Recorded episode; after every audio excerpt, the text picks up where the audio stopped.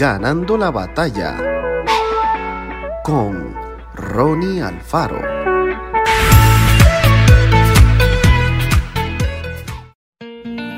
Y respondiendo el rey les dirá, de cierto os digo que en cuanto lo hicisteis a uno de estos mis hermanos más pequeños, a mí lo hicisteis.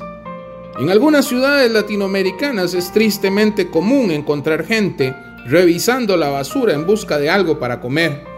Su extrema pobreza les impide comprar comida y alimentar a sus familias, y por eso muchos buscan algún pedazo de alimento entre los desperdicios de la ciudad. Niños que juegan con botellas vacías imaginándose que son aviones de juguete. Niñas que toman en sus brazos el torso de una muñeca que ya ni tiene brazos.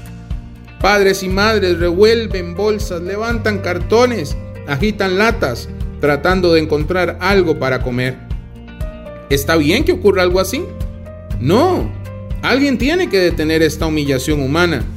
Jesús se identifica con los más débiles y desamparados de la sociedad y nos dice que debemos seguir su ejemplo al ayudar a los demás. Los años de la juventud son los mejores para afirmar en nuestro corazón esta realidad y comprometernos con la transformación de la sociedad. No les prestemos atención a quienes dicen que nadie puede cambiar la situación ni mejorar la vida de los demás.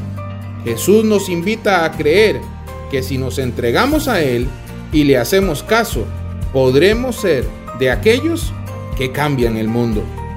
Atrevámonos a creer que un mundo mejor es posible si obedecemos a Jesús en todo lo que hacemos. Seamos parte de los que cambian la realidad. Que Dios te bendiga grandemente. Esto fue Ganando la batalla con Ronnie Alfaro.